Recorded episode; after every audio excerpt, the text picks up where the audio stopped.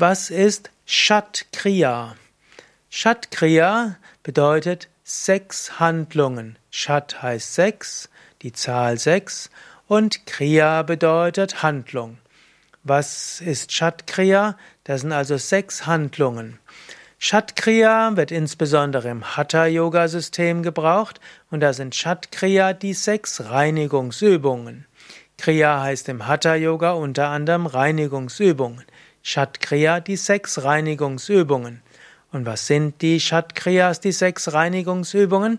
Erst einmal Tratak, Reinigungsübung für die Augen.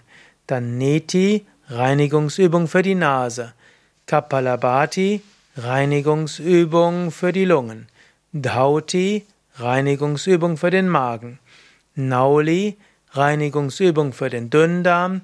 Und Basti, Reinigungsübung für den Dickdarm. Also das sind die sechs Kriyas, die sechs Reinigungsübungen, die zum Shat-Kriya gehören.